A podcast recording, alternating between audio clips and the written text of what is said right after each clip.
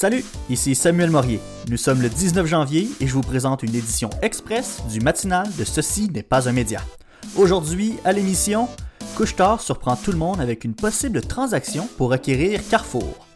GM amorce son virage électrique au Canada. Les tensions toujours vives à la veille de l'assermentation de Joe Biden. Et Sacha Audet nous présente sa chronique politique. On parle de rumeurs d'élections.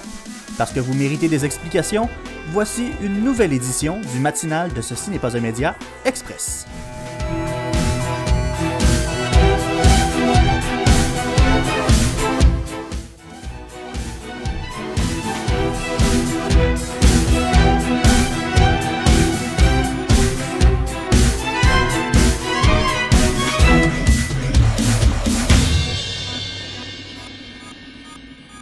Salut, salut! Ben oui, une édition express aujourd'hui. Gabriel, il y a eu un empêchement cette semaine, donc c'est pour ça qu'il est absent, mais quand même, c'est pas une raison pour pas vous donner de votre dose hebdomadaire d'informations, donc j'ai décidé de vous faire une édition du matinal de ceci n'est pas un média, mais en version express. On commence cette émission express avec une nouvelle qui a pris pas mal tout le monde par surprise la semaine dernière, Couchetard qui discutait avec Carrefour pour une possible acquisition du géant français de la distribution alimentaire. Dès le départ, quand on nous a annoncé l'intention de Couchetard euh, d'acquérir Carrefour, on nous avait dit que ce n'était que des discussions pour le moment. On nous avait quand même mis en garde que ces discussions-là ne garantissaient en rien que ça déboucherait sur un accord ou une opération. Et on a bien fait de mettre en garde le public parce que ça n'a pas pris de temps que le ministre français de l'économie et des finances, euh, Bruno Le Maire, a manifesté son point de vue défavorable à une telle transaction en mentionnant craindre pour l'autonomie alimentaire des Français. Quelque temps après la déclaration du ministre français, la possibilité d'une transaction a été officiellement bloquée, malgré les tentatives de Couchetard et même du gouvernement du Québec de convaincre M. le maire. Carrefour, c'est le plus grand employeur privé de France avec 105 000 employés et même plus de 300 000 à l'échelle internationale. Et dans son analyse, euh, Gérald Filion de Radio-Canada avance l'idée que c'était peut-être plus une question politique qu'une question de souveraineté alimentaire.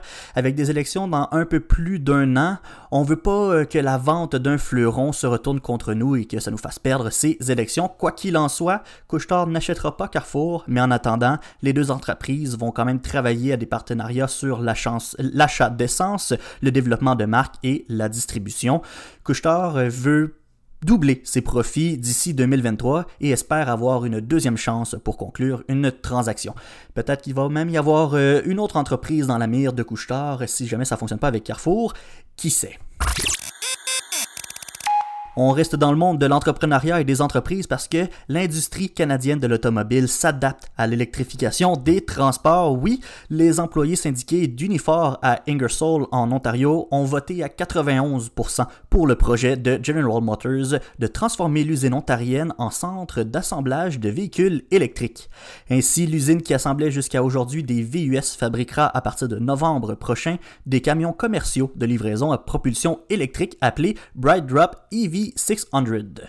C'est un énorme projet dans lequel GM a promis d'investir un milliard de dollars et qui ouvre la porte à l'électrification des véhicules, un sujet qui est très important pour le gouvernement fédéral qui avait mis beaucoup euh, l'accent sur cet enjeu lors du discours du trône de septembre dernier.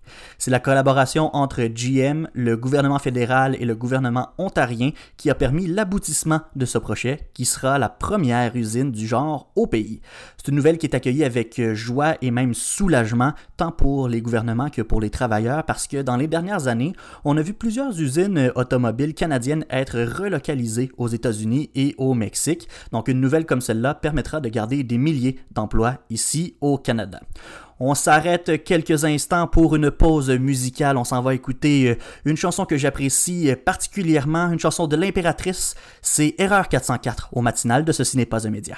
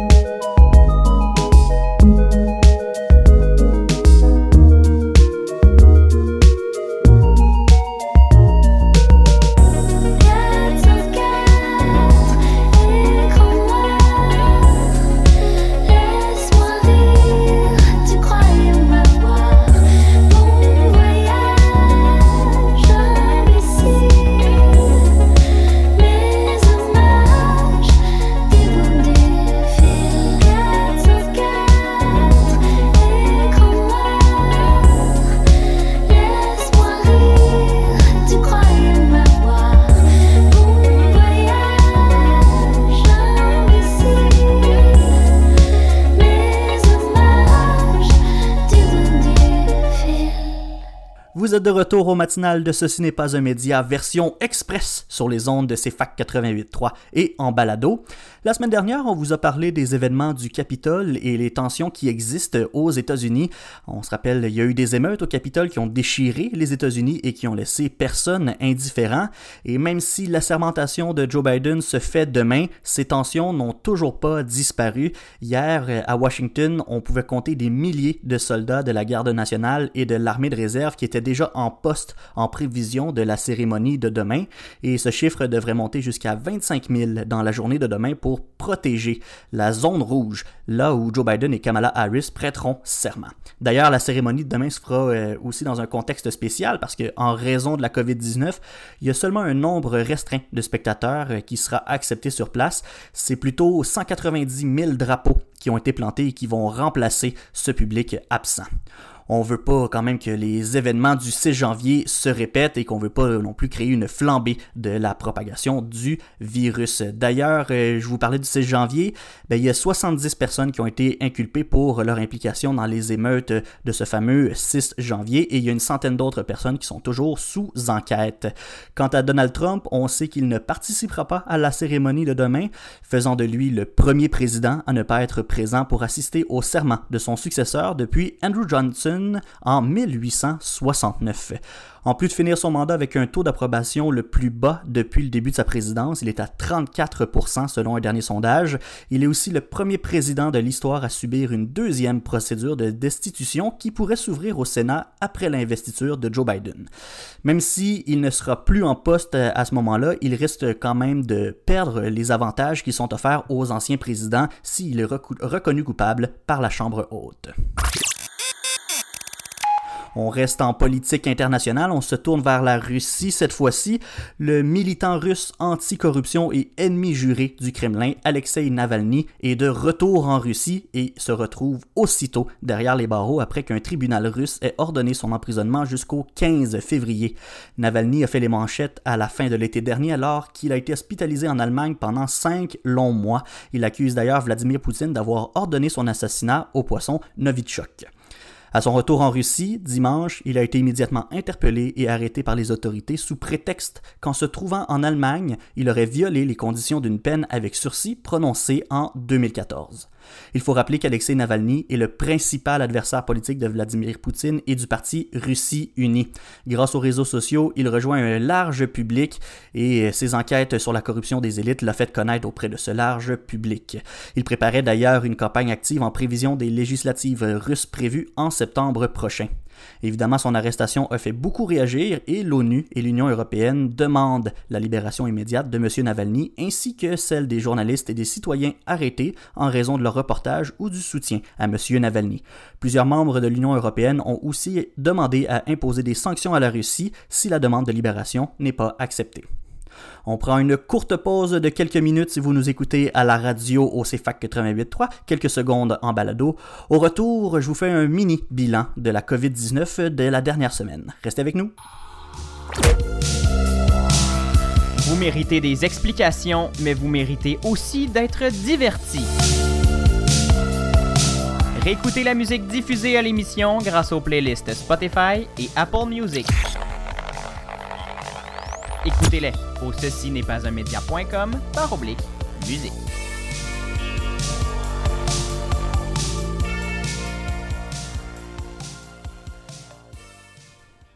Vous écoutez le matinal de Ceci n'est pas un média express avec Samuel Morier. Gabriel ne pouvait malheureusement pas être là euh, ce matin, donc c'est une version express qui vous est présentée ce matin. Dans le bloc COVID aujourd'hui, le nombre du jour c'est 1429. C'est le nombre de contraventions distribuées par les différents corps policiers du Québec pour non-respect du couvre-feu en une semaine seulement. C'était la première semaine complète qu'on passait avec un couvre-feu et même si on a eu quelques jours de pratique avant et on a quand même près de 1500 personnes qui ont décidé d'aller à l'encontre des consignes sanitaires. Je vais juste prendre un petit moment pour vous rappeler qu'il y a un couvre-feu en place au Québec. Entre 20h et 5h le matin, on n'a pas le droit de se trouver en dehors de sa résidence, sauf exception. Il y a des travailleurs essentiels, par exemple, qui ont le droit de se trouver à l'extérieur dans ces heures-là. Si on ne respecte pas cette réglementation-là, on risque une amende allant de 1000 à 6000 dollars.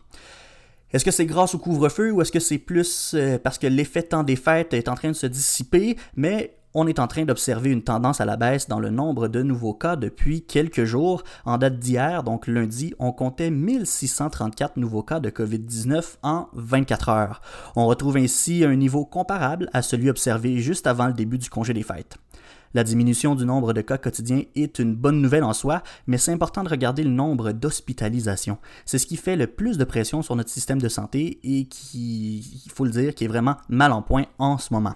Hier, on était rendu à 1491 personnes hospitalisées, c'est 31 de plus que la veille. Et les soins intensifs comptent maintenant 217 personnes, une augmentation de 2. Côté euh, vaccin, on a des bonnes nouvelles. Hein, la campagne de vaccination qui se poursuit au Québec, même si on observe euh, un léger ralentissement. Dimanche, ce sont 6845 doses de vaccins qui ont été administrées. Depuis une semaine, on était plutôt à 9000 par jour, donc on voit qu'on vaccine de moins en moins euh, euh, de, personnes par jour, mais ça, ça s'explique par une réduction des livraisons des doses de vaccins Pfizer. En fait, c'est que vendredi dernier, la compagnie américaine Pfizer avait annoncé à Ottawa qu'elle devait ralentir de moitié la livraison de ses doses de vaccins pendant un mois, le temps qu'elle modernise son usine en Belgique, ce qui permettra ensuite d'accélérer la cadence. Une fois à plein régime, l'entreprise prévoit être en mesure de respecter son contrat et livrer 4 de doses au pays d'ici la fin mars. Jusqu'à maintenant, au Canada, on a reçu environ 600 000 doses de vaccins. Cette situation-là force certaines provinces à revoir le calendrier de vaccination, donc on doit ralentir la cadence dans certaines provinces comme au Québec, et dans, euh, dans certaines autres provinces comme l'Alberta et le Manitoba, on ne peut plus prendre de nouveaux rendez-vous pour la vaccination. D'ailleurs, l'Alberta prévoyait être à court de stock de doses de vaccins hier soir ou ce matin. Donc il va falloir attendre une prochaine livraison de vaccins pour reprendre la vaccination en Alberta. Le sport. Le tir et le but! Il l'a frappé! Il l'a frappé loin à Boston et là à Toronto! Oh? Avec Samuel Morier. Au sport maintenant, on parle évidemment du Canadien de Montréal qui a entamé sa saison mercredi dernier alors qu'il affrontait les Maple Leafs de Toronto. Ça s'est soldé par une défaite en prolongation de 5 contre 4. Montréal s'est ensuite repris samedi avec une victoire de 5 à 1 contre les Oilers d'Edmonton et hier, les Canadiens affrontaient à nouveau les Oilers d'Edmonton, mais au moment d'enregistrer cette émission, le résultat final n'est pas connu. On parle maintenant avec Sacha Audet, notre chroniqueur politique. Salut Sacha. Bonjour. Comment ça va? Ça va, ça va. Euh, on prend des marches, hein? Oui, euh, pas le choix. C'est pas mal la seule activité euh, qui nous reste. Ça ou euh, essayer de prévoir un peu ce qui se passe ce printemps en politique parce que il y a des rumeurs, là, Sacha. Il y a des rumeurs qu'on partirait peut-être en élection. Est-ce que je me trompe? Ben, on est dans un gouvernement minoritaire, hein, puis euh, il, est, euh, il, manque pas grand-chose pour qu'on parte en élection. Euh, on a eu euh, une petite frousse au retour des fêtes. On attendait à 98.5 le Bernard. euh, en fait, Bernard Drinville n'était pas de retour, mais on entendait euh, Lise Ravary et Luc Ferrandez parler de rumeurs d'élection. Euh, C'est quoi les prochaines possibilités de faire tomber le gouvernement de Justin Trudeau? Ouais, ben c'est ça, parce que on peut pas juste décider de déclencher des élections comme ça, ça prend une raison, puis cette raison-là, c'est les partis d'opposition qui vont dire à Justin Trudeau, on n'est pas d'accord avec ça, on part en élection. En fait, tu le résumes bien, euh, ça va être euh, ce qu'on appelle un vote de confiance. Euh, en fait, le- comment notre système marche, en gros, on est une monarchie constitutionnelle. Le gouverneur général donne sa confiance à un gouvernement, celui qui a plus de sièges, pour euh, représenter, euh, pour être euh, le gouvernement.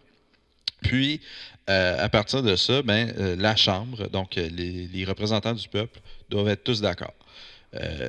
Là, en ce moment, on est d'accord pour que ce soit Justin Trudeau, mais s'il y a une majorité de députés qui ne sont pas d'accord, ce qui pourrait être possible vu qu'on est dans un gouvernement Mhm. minoritaire, donc il y a plus de députés d'opposition que de députés au pouvoir, ben, on perd la confiance, puis on retombe en élection.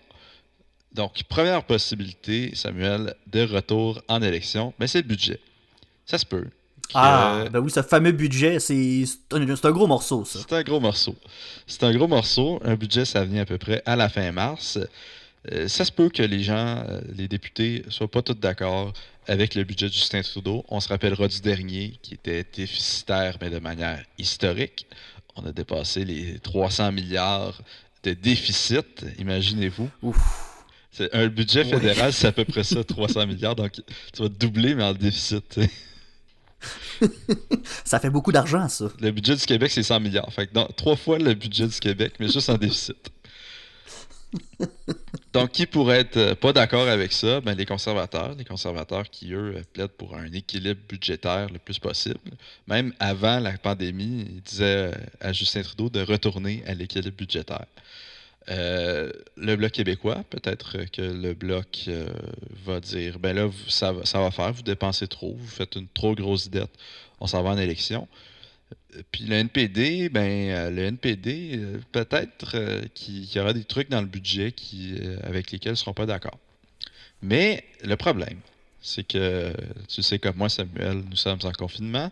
La Mhm. pandémie n'est pas terminée. Puis au mois de mars, ben, on n'aura même pas fini de vacciner les personnes de 60 ans et plus.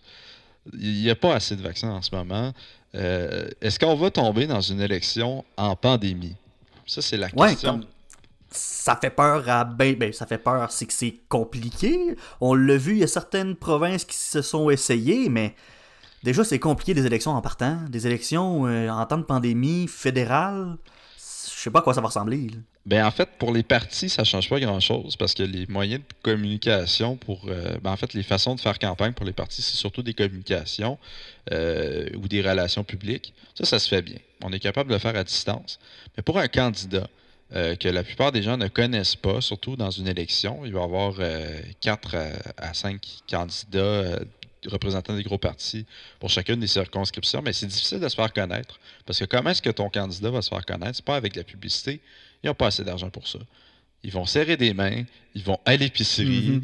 euh, te donner des dépliants, ils vont euh, dans des organismes communautaires, puis là, ben, ça n'existe plus, ces activités-là. Donc, ça va quand même être un gros problème pour les députés sortants, puis les candidats de- d'essayer de, vivre dans cet écosystème-là. On sait que même les médias sociaux, il faut payer pour avoir de la visibilité. Mhm. Donc, gros défi pour eux, ce qui, euh, ce qui nuancerait, en fait, qui empêcherait un peu la tenue d'élection en mars. Aussi, c'est le message que ça va envoyer. Est-ce que tous les partis vont être d'accord pour se dire, regardez, là, nous, on va voyager des milliers de kilomètres, coast to coast, à travers le Canada avec nos gros avions. On va déplacer des dizaines et des dizaines de personnes dans, dans chacune des villes, de partout au pays. Euh, ça envoie un message qui est un peu contradictoire alors qu'on dit aux gens Ben de oui. rester chez eux. Mais ça, puis tu sais, je pense aussi, bon, on a beau euh, dire, ok, si on accepte de se déplacer puis on fait ce sacrifice-là, mais tu sais, si je pense euh, aux autobus de campagne qu'il y a ici au Québec, là, il y en a du monde dans ces autobus-là. hein. C'est difficile de garder un 2 mètres dans un autobus. Puis rendu là, c'est quoi la. C'est quoi. À quoi ça sert un autobus à te promener pour ben, aller voir personne, premièrement. Puis ensuite te faire suivre parce que souvent il y a deux autobus. Il y a un autobus de, du parti, puis il y a un autobus de journalistes. Mais là, les, les journalistes, ils vont rester chez eux, donc à, à quoi bon? c'est la Ah grosse oui, question ça, on que, est en train de, que les on est en train de se poser la question si, euh, si c'est encore bien nécessaire en, en temps de pandémie. Euh, der- euh, encore un petit truc à nous dire par rapport aux élections? Sinon, je changerai de sujet vu que le temps file. Ben, euh, donc, ce sera un premier scénario. Sinon, peut-être au mois de juin ou à l'automne, on sera peut-être mieux et en meilleure santé tout le monde pour faire de belles élections comme on les aime. Ouais, on peut peut-être retrouver des élections euh, normales. Je suis quasiment rendu, j'en rêve, des élections euh, normales. Juste pouvoir sortir puis aller au bureau de vote. euh, me semble, ça me semble Faire ton impossible petit. X avec ton petit crayon ouais. Ben oui. Qui sait, peut-être. Euh, J'aimerais ça terminer, Sacha, en parlant, euh, encore une fois, on, on parle d'économie. Cette Mhm. fois-ci, l'économie de l'Alberta, qui, on le sait, se base beaucoup sur l'exploitation pétrolière. Mhm. Mais là, il y a comme un petit problème là, avec le projet de l'éoduc Keystone Excel. Là, Joe Biden n'a pas l'air super chaud à l'idée de ce projet-là. Qu'est-ce qui se passe avec... euh, Ben déjà que, que, en faisant une petite parenthèse, Joe Biden était le vice-président d'Obama, qui lui n'était pas très chaud à l'idée de ce projet-là. mhm. Euh, Donald Trump a un peu laissé la porte ouverte à ce que ça se passe. Cet oléoduc qui traverserait euh, les États-Unis, qui partirait de l'Alberta puis qui se rendrait jusqu'au Texas. Euh, on sait que l'Alberta, c'est un endroit qui est enclavé, qui n'a pas accès à l'eau, donc doit se fier à des moyens de transport comme les trains, comme les pipelines, pour déplacer son pétrole pour pouvoir le vendre. Parce que euh, en Alberta, on en achète du pétrole, mais pas tant que ça. Puis en, Ouais, Il en n'y a pas Colombie assez de monde britannique, pour ça, là, non plus. en Colombie-Britannique puis au Manitoba non plus. Donc, il faut bien essayer de le sortir euh, ailleurs. Euh, c'est ça le gros problème. Keystone, ça venait régler ça un peu, ça venait la- l'apporter pour qu'il soit transformé ailleurs puis qu'il soit vendu par le Golfe du Mexique. Mais là, Joe Biden, il dit Hein, Attends une minute, je ne donnerai- je donnerai pas mon approbation parce que ça prend une approbation euh, Mhm. de l'exécutif pour que ce projet-là ait lieu.